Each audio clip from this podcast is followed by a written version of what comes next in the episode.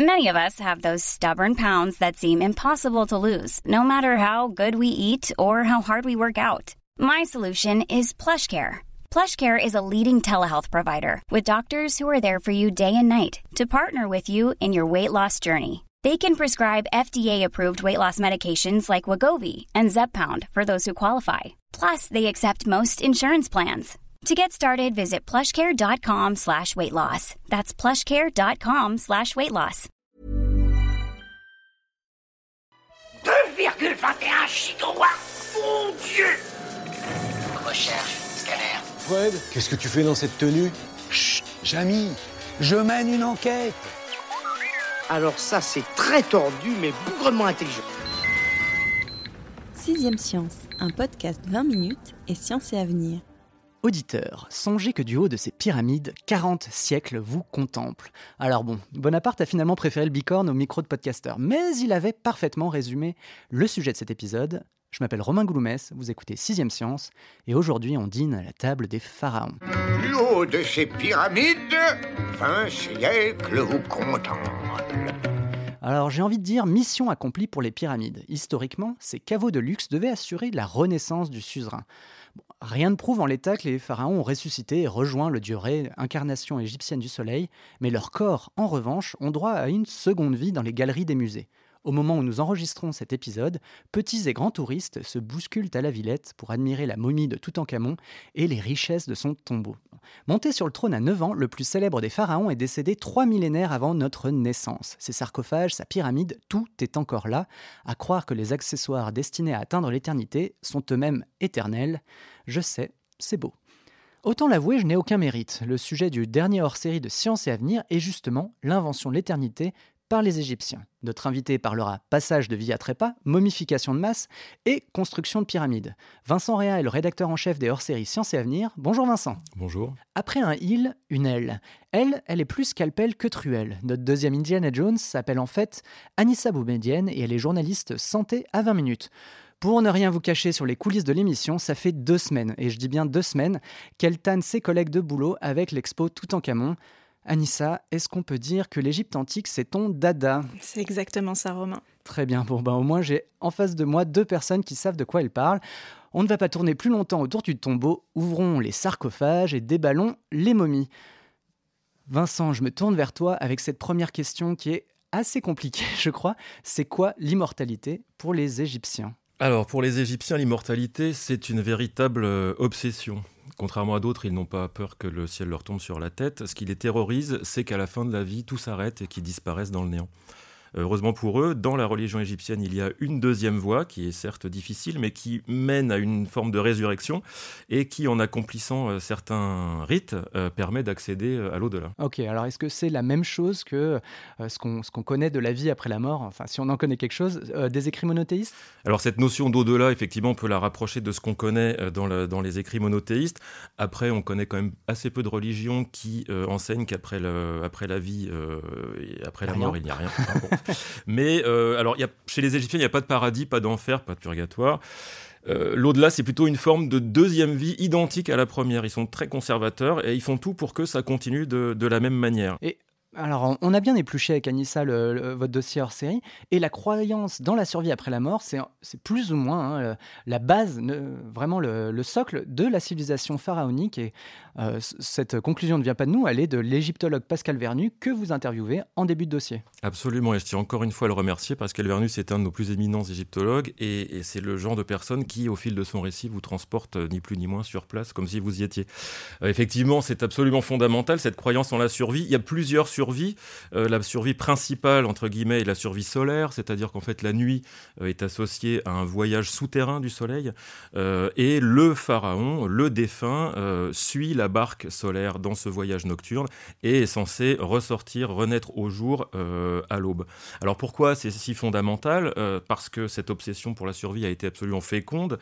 C'est elle qui a donné naissance à tous les rites que l'on connaît. C'est elle qui a donné naissance aux pyramides, qui sont les tombeaux des, des pharaons, on en reparlera plus tard. Tous ces objets funéraires, ce mobilier euh, funéraire, euh, ces mythes euh, omniprésents, cette surenchère en fait euh, que l'on trouve notamment dans les textes gravés sur les parois des pyramides, sur les sarcophages et aussi à l'intérieur des tombeaux.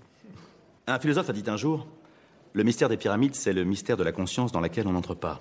Alors tu parles beaucoup des pharaons et des pyramides, mais est-ce que l'ensemble de la société égyptienne adhérait à ces cultes et en tout cas à ces croyances de la survie après la mort? Alors évidemment, on a peu de témoignages de l'Égyptien lambda. Euh, ils étaient sans doute profondément, profondément croyants. Il y a sans doute eu des moments de ferveur collective, des processions, des choses comme ça. À côté de ça, les tombes euh, n'ont pas attendu le 19e siècle pour être profanées. Donc je pense qu'à l'époque, il y avait déjà des, des, Égyptiens qui euh, n'étaient pas pétrifiés à l'idée de, de, pénétrer sur des lieux sacrés et de, et de, de voler, de rafler les trésors qui s'y trouvaient. les Égyptiens, en fait, en gros, ils avaient, donc comme on l'a dit, vraiment vraiment tellement peur de, de, de, de la, d'une fin définitive qui se disait on ne sait jamais. Donc on va faire des prières euh, pour maximiser nos chances de survie. On va euh, faire ceci, on va faire cela, on va se mettre une amulette. Euh, c'était une façon de, de, se dire bon ben voilà, on s'est peut-être pas très bien comporté, mais grâce à ces petits arrangements avec les morts entre guillemets, bon ben on se donne une chance quand même de d'aller dans l'au-delà, même si on n'a pas été tip top de notre vivant. Une petite façon d'expier en quelque sorte. Anissa, tu voulais dire quelque chose? Oui, il y a quand même euh, quelques petites traces de l'époque qui laissent à penser que les Égyptiens ont pu avoir quelques doutes sur euh, cette euh, seconde vie. C'est l'Égyptien, l'égyptologue pardon, Marc Gabold qui a écrit un bouquin bien nommé Tout en Camon, qui m'expliquait qu'il y a des textes égyptiens anciens qui ont été, qui ont été mis au jour et, et, qui exprimaient des doutes sur les vertus de la momification pour renaître et dans lesquels il est envisagé que la momie euh, se retrouve tout simplement euh, immobilisée euh, dans, dans, la, dans la nécropole et qu'elle ne parvienne pas à rejoindre sa seconde vie par l'au-delà. Oui, et, ça me fait penser aussi aux, chants de harpistes qui sont des textes du Nouvel Empire qu'on a retrouvés également et dans lesquels on a euh, quasiment côte à côte euh, des phrases du genre euh, pratique tous les rites possibles, tu revivras dans l'au-delà. Et puis, pas très loin, en fait, ceux qui sont partis dans l'au-delà ne sont jamais revenus pour nous en parler, donc profite plutôt des plaisirs de la vie, de l'instant présent, et ça sera parfait comme ça. Bon, bah, c'est parfait, tu me donnes une bonne une bonne jonction pour ma question suivante, c'est est-ce que euh, du coup euh, cette, euh, cette survie était partagée pour la plèbe, les aristos et les autres classes de la, la société égyptienne Alors au départ, dans, les temps les plus, les plus anciens, l'accès à la survie était vraiment l'apanage du pharaon. Et puis progressivement, ça s'est diffusé d'abord à son entourage, à l'élite, à l'aristocratie et finalement à tous ceux qui pouvaient se le permettre parce que euh, il faut payer les offrandes, il faut payer les prêtres, il faut payer les peintres qui vont décorer les tombeaux, il faut se payer des objets qui vont accompagner le, défunt dans la tombe et donc en gros plus vous êtes riche, plus vous avez de chances d'accéder euh, à la survie. Plus pauvres, eux en général, ils avaient une petite amulette euh, représentant l'œil qu'on connaît bien aujourd'hui, l'œil porte-bonheur, ce qui en gros leur suffisait. Puis au final, tout le monde comparait devant Osiris pour le, pour le jugement. Mais au fil du temps, la momification, qui elle était au départ réservée à l'élite, va se diffuser dans toutes les couches de la société. Et justement, euh, comment ce rituel de momification a-t-il évolué? On, ne l'a pas dit pour l'instant, mais si je je dis pas de bêtises, euh, la civilisation égyptienne a duré une bagatelle de 3000, 3500 euh, ans. Hein. L'Égypte a régné sur le monde pendant plus de 2000 ans. Nous avons inventé l'astronomie, les mathématiques. Nos architectes ont construit des sanctuaires dont vos archéologues s'échinent encore à découvrir l'entrée monsieur Bonisseur de la Batte. Absolument. Euh, et effectivement, ça a évolué entre 1500 ans. Pas beaucoup, euh, parce que 3500 ans, c'est quand même énorme, et euh, il y a une certaine continuité dans la, civilisation pharaonique. Mais en ce qui concerne la momification, c'est vrai qu'il y a eu des, des évolutions. D'abord, à quoi ça sert Finalement, pourquoi on momifiait les morts Simplement pour conserver le mieux possible le corps et à nouveau pour maximiser ses chances de survie. Si le corps est à peu près identique à ce qu'il était du vivant, du défunt, eh ben on a peut-être une chance qu'il continue à survivre dans l'au-delà. Au début, dans les temps les plus anciens, c'était très rudimentaire. On desséchait, on déshydradait le corps avec du, avec du natron. Et puis, euh, bon, voilà, ça n'allait pas beaucoup plus loin. Quelques bandelettes. Et puis, ça a été, on a sophistiqué, euh, on a raffiné les méthodes. Euh, si vous voulez, je peux vous raconter. Ah bah oui, hein, on a hein. envie de savoir. c'est quand même assez On est là pour ça. Hein. Je vais vous dire trois mots que, que, vous allez adorer parachiste, tariqueut, nécrotaphe. ce sont les trois professionnels de la momification. Le premier, c'est celui qui prépare le corps. Donc, euh, qu'est-ce qu'il fait? D'abord, il enfonce un crochet euh, dans la narine gauche pour extraire le, cerveau du défunt. Une fois que le cerveau est, que le, que le cerveau est extrait, par le même orifice, c'est-à-dire par la narine, on remplit la cavité crânienne de résine. Ensuite, euh, on ouvre le corps sur le côté gauche de l'abdomen, on extrait les organes, euh, foie, euh, poumons, intestin, estomac, qu'on va momifier rapidement, qu'on va mettre dans des, dans des vases canopes, dans des petits réceptacles. Après ça, on nettoie l'intérieur de l'abdomen avec des, aromates, des produits de, de la myrrhe, de la cannelle, etc. On va déshydrater le corps, une fois que tout ça est fait, on le déshydrate pendant plusieurs jours, etc. Et quand il reste plus que la peau sur les os, on, lui passe de l'huile, des onguents, de la gomme arabique, etc. On l'emmaillote dans les bandelettes et ensuite on le met dans le cercueil. Ça, c'est, euh, j'allais dire, les règles de l'art. Au premier millénaire, euh, la momification va se démocratiser. Euh, on va commencer à utiliser des substances moins chères, des méthodes plus expéditives. Là encore, euh, je peux vous raconter, c'est assez croustillant là.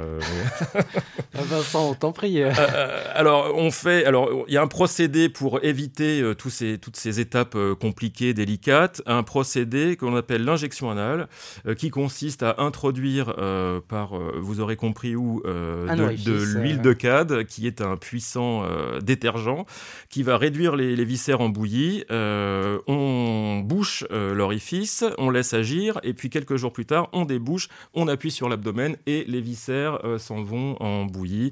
Ça fait gagner du temps, c'est beaucoup plus expéditif.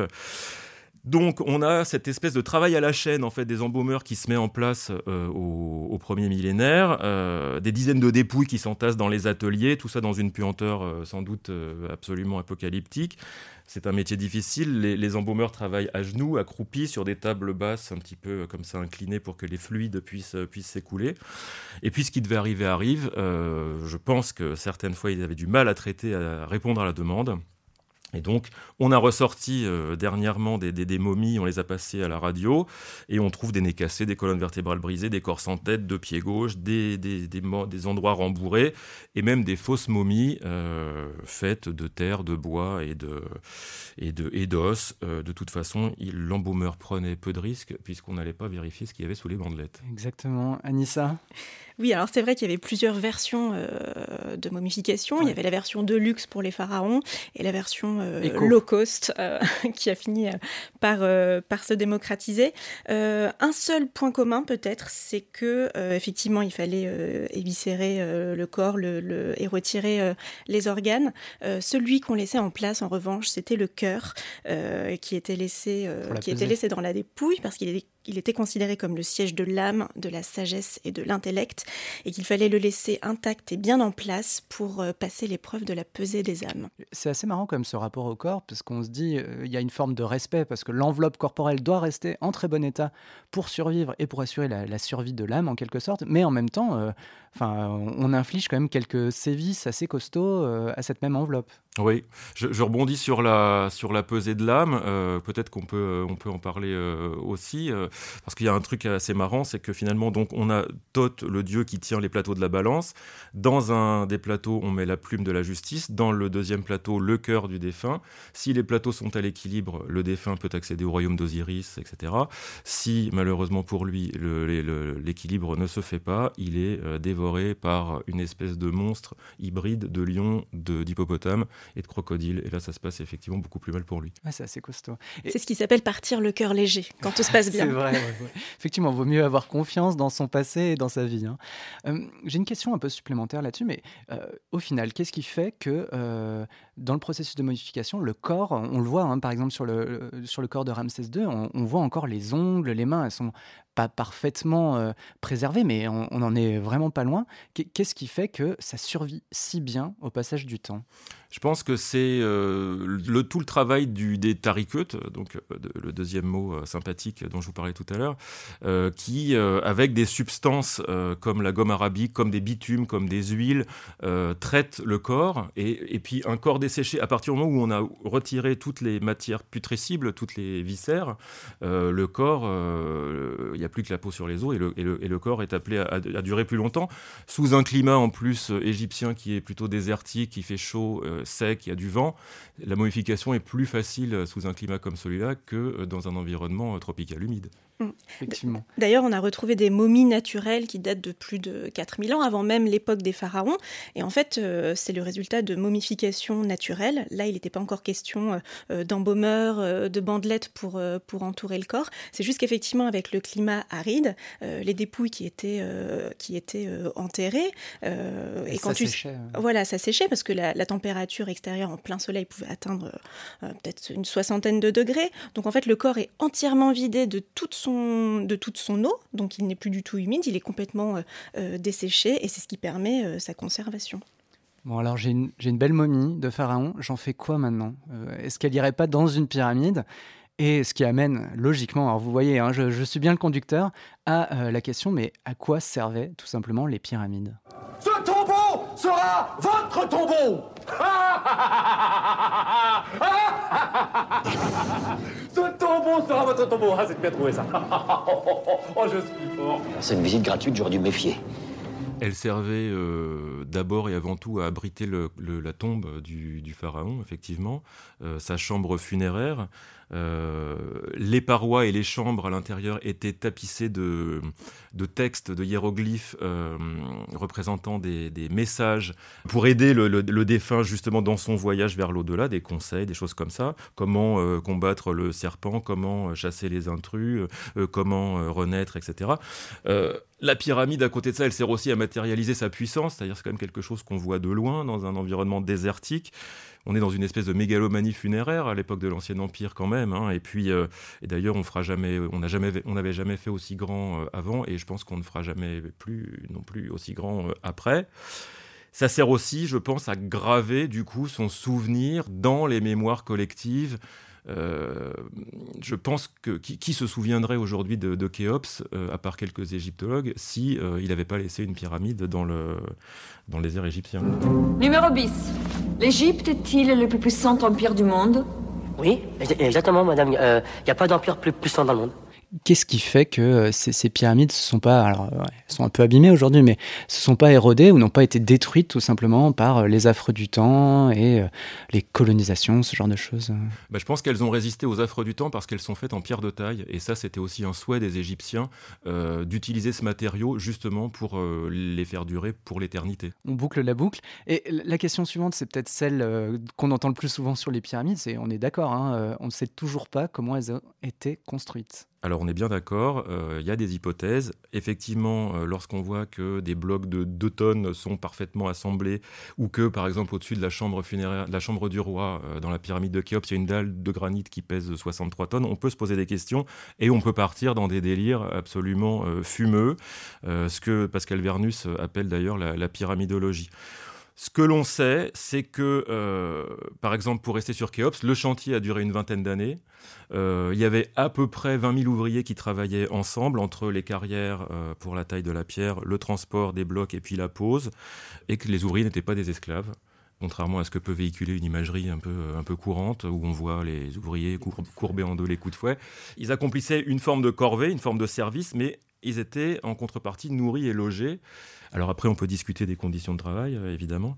Mais en tout cas, euh, voilà, ce que nous ont confirmé les papyrus de la mer Rouge qui ont été découverts euh, assez récemment. C'était un chantier très organisé, des, projets très, précis et qui ne pouvaient avoir lieu, a priori, que sous avec un pouvoir fort, une administration forte, parce que ça coûtait cher et ça mobilisait quand même beaucoup de ressources. Et d'ailleurs, on va voir qu'avec l'affaiblissement de la, royauté, le, petit à petit, on va assister au déclin des, pyramides. Des pyramides, on va passer une autre forme de tombeau ou de sépulture. Hum. Hum. Je dis juste que culturellement parlant, l'Égypte, c'est pas non plus. Hum. Ne dis pas qu'il n'y a pas eu une grande période égyptienne. Anissa, je crois que toi, tu avais ta propre théorie hein, sur la question, c'est ça hein Ma théorie, je ne sais pas. En tout cas, c'est vrai qu'elle est partagée, alors peut-être pas par la majorité, mais en tout cas par un nombre d'adeptes, de passionnés euh, des pyramides qui ont imaginé effectivement euh, tout un tas de, théories euh, plus ou moins fumeuses pour expliquer comment on avait pu réussir à cette époque, sans les outils modernes, à, bâtir des édifices aussi monumentaux.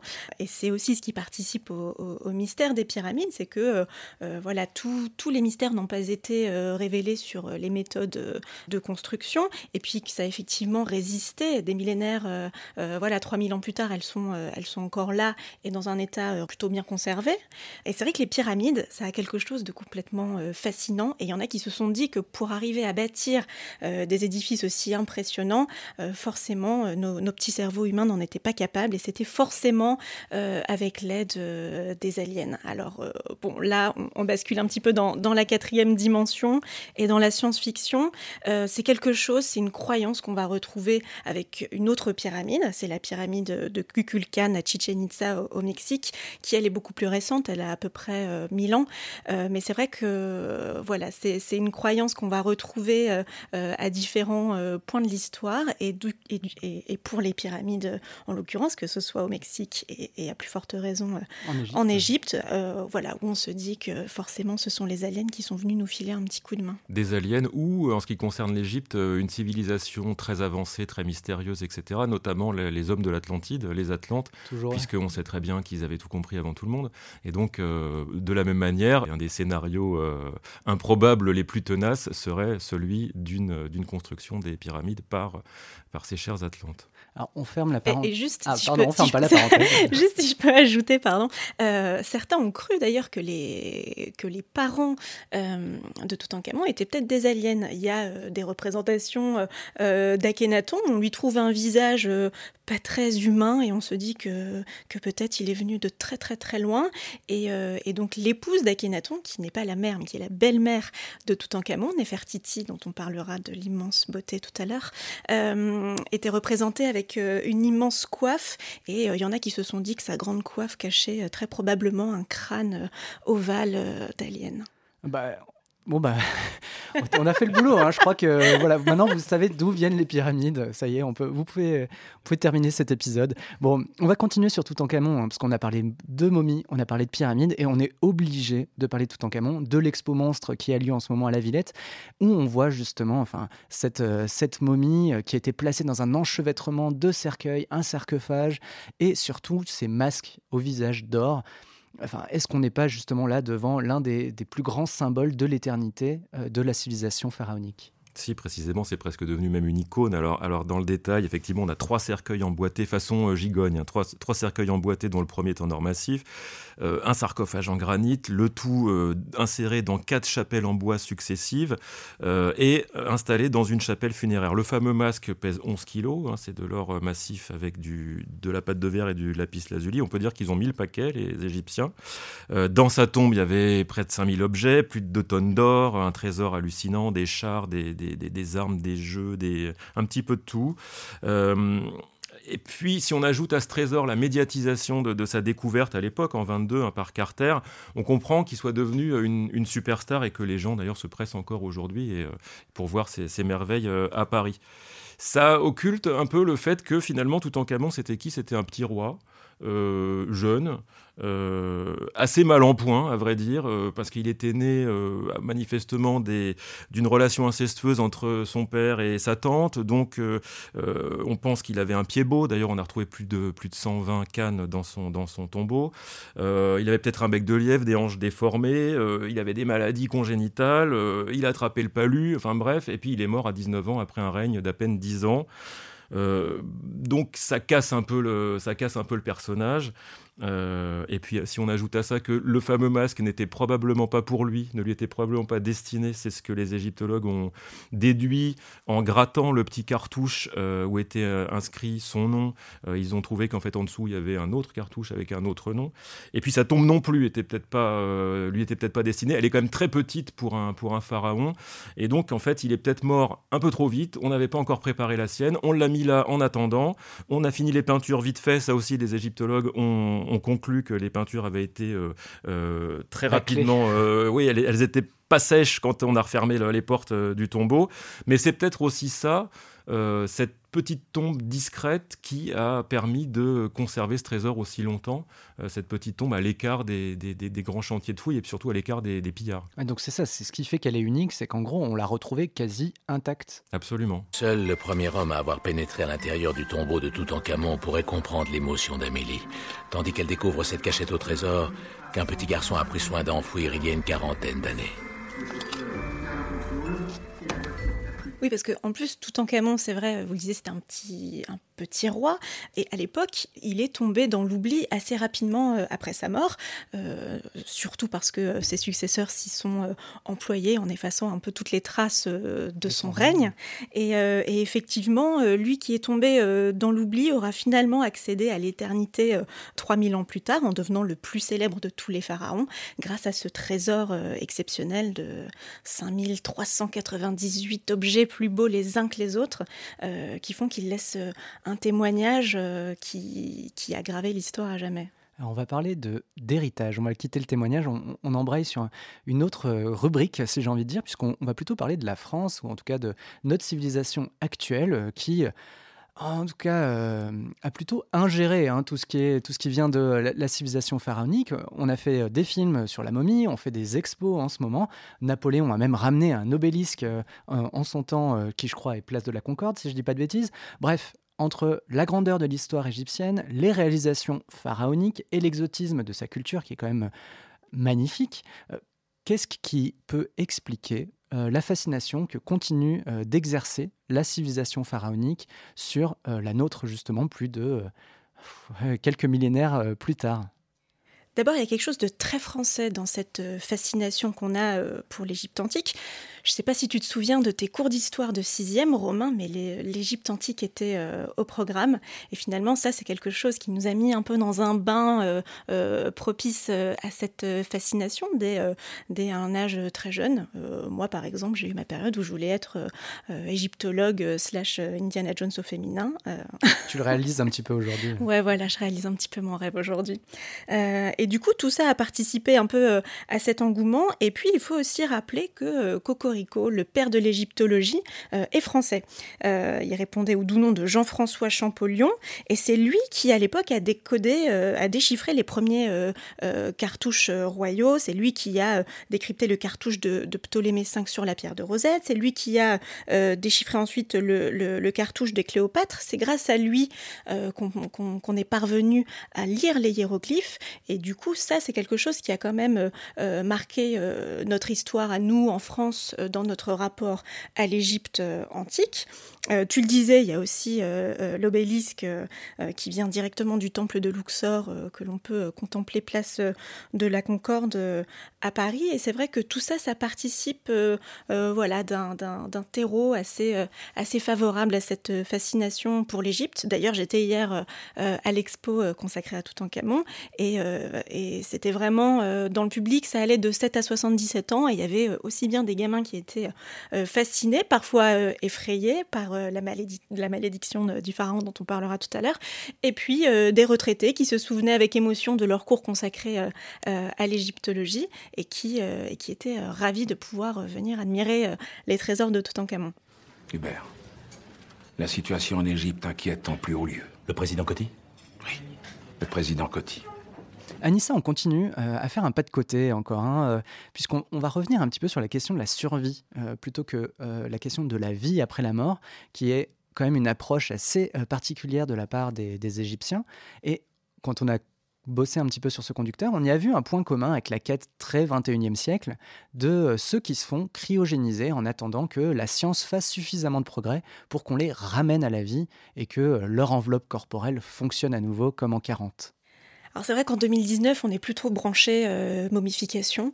Euh, en revanche, euh, quelque chose qui nous anime depuis le début de l'humanité, c'est la peur viscérale de la mort. D'ailleurs, c'est quelque chose qu'on retrouve dans les tout premiers écrits de l'humanité, dans l'épopée de Gilgamesh, qui fait le récit d'un roi qui est parti en quête de l'immortalité. spoiler, il réussit pas. Mais c'est quelque chose qu'on a gardé profondément ancré en nous. Et du coup, c'est vrai que peut-être qu'on peut s'imaginer que la momification à la sauce moderne, euh, ce serait aujourd'hui la cryogénisation. En quoi ça consiste? Bah, C'est euh, essayer de repousser euh, les limites de la mort. Alors en pratique, on meurt quand même. Et puis juste petit aparté, c'est pas légal en France. Donc si jamais l'envie vous prend d'aller prendre un grand bain de froid, il faudra aller tenter votre chance soit aux États-Unis, soit en Russie. Et donc la cryogénisation, ça consiste à placer le corps dans un bain d'azote à moins 196 degrés. Alors pour qu'on se congèle pas comme un, morceau de viande qu'on aurait du mal à, décongeler et à ramener à la vie euh, euh, le jour où la science le permettra, on injecte euh, dans les veines un liquide antigel euh, qui remplace euh, notre sang, parce que sinon des cristaux de glace se forment, et là, euh, bah, grosso modo, on est foutu. Donc ça, c'est le, le processus scientifique, parce que grosso modo, il y a deux moyens de conserver un corps. On l'a dit, il y a la momification, qui consiste à, le, à, dessécher totalement le corps, et donc la cryogénisation, qui consiste à le congeler, grosso modo, mais il faut quand même observer un processus spécifique pour ne pas abîmer la, la dépouille et permettre encore une fois, le jour où la science le permettra, si elle le permet un jour, de ramener euh, le corps à la vie. Euh, aux États-Unis, il y a un peu plus de 160 euh, personnes qui sont cryogénisées. en France, a priori, bah, il n'y en a pas, parce que comme je le disais, c'est pas légal.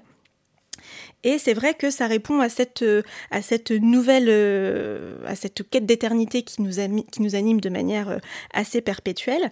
et d'ailleurs, l'un de ceux qui se serait bien laissé tenter par la cryogénisation, c'est Salvador Dali. Alors, lui, il n'a pas fait mystère de, de, sa peur de la mort. On peut notamment l'observer dans, dans, dans, son œuvre avec, avec les, les montres Voilà, c'est ça. Et qui, qui, qui sont une représentation de, sa peur de la mort. Et quand il a appris euh, l'existence de ce procédé de cryogénisation, euh, il s'est dit que ce, serait, que ce serait une bonne chose pour lui de, tenter de revenir à la vie plus tard. mais le procédé n'était pas assez sophistiqué à l'époque et du coup, il, il s'est pas laissé tenter. Et il n'a pas été embaumé non plus. Non.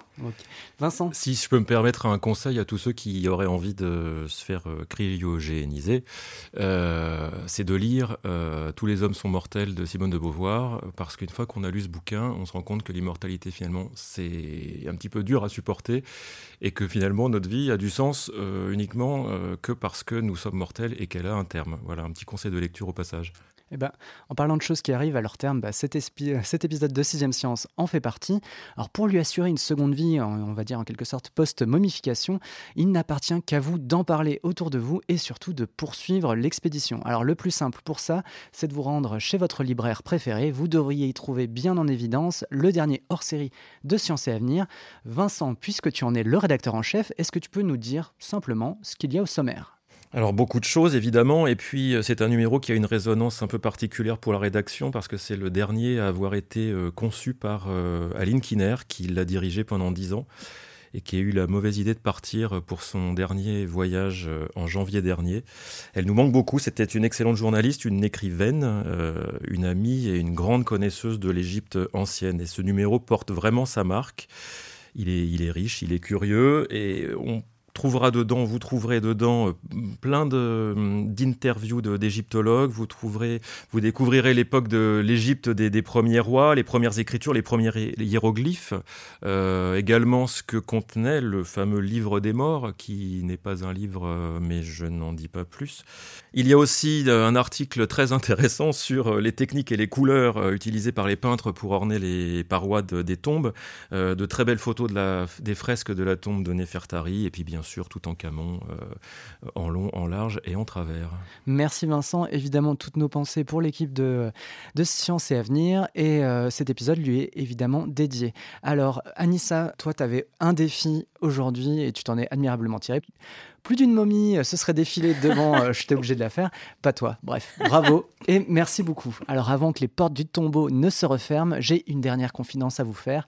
Si c'est l'éternité que vous visez, laissez tomber la cryogénisation. La solution vous attend peut-être sur la page iTunes de 6 Science. Alors, vous, vous me voyez arriver. La postérité tient parfois un commentaire élogieux, sauvegardé à jamais dans la mémoire des internets. Sur un mode plus confidentiel, vous pouvez aussi nous écrire à audio at 20minutes.fr à dans un mois, et n'oubliez pas, on envoie de la science dans tous les sens. 2,21 gigawatts Mon Dieu Recherche, scanner. Fred, qu'est-ce que tu fais dans cette tenue? Chut, Jamy Je mène une enquête. Alors ça, c'est très tordu, mais bougrement intelligent. Sixième Science, un podcast 20 minutes et science et avenir.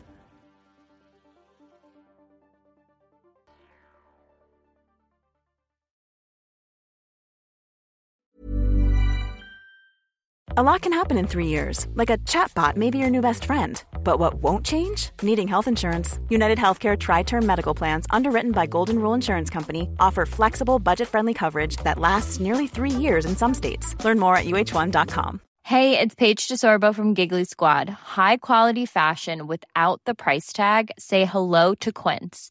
I'm snagging high end essentials like cozy cashmere sweaters, sleek leather jackets, fine jewelry, and so much more. With Quince being 50 to 80% less than similar brands. And they partner with factories that prioritize safe, ethical, and responsible manufacturing. I love that. Luxury quality within reach. Go to quince.com slash style to get free shipping and 365 day returns on your next order. Quince.com slash style. On ne va pas se quitter comme ça. Vous avez aimé cet épisode? Sportif, généraliste, sexo ou scientifique, varié mais toujours bien informé. Découvrez les autres podcasts de la rédaction 20 minutes sur votre application d'écoute préférée ou directement sur podcast au pluriel.20minutes.fr. Et merci de nous avoir écoutés.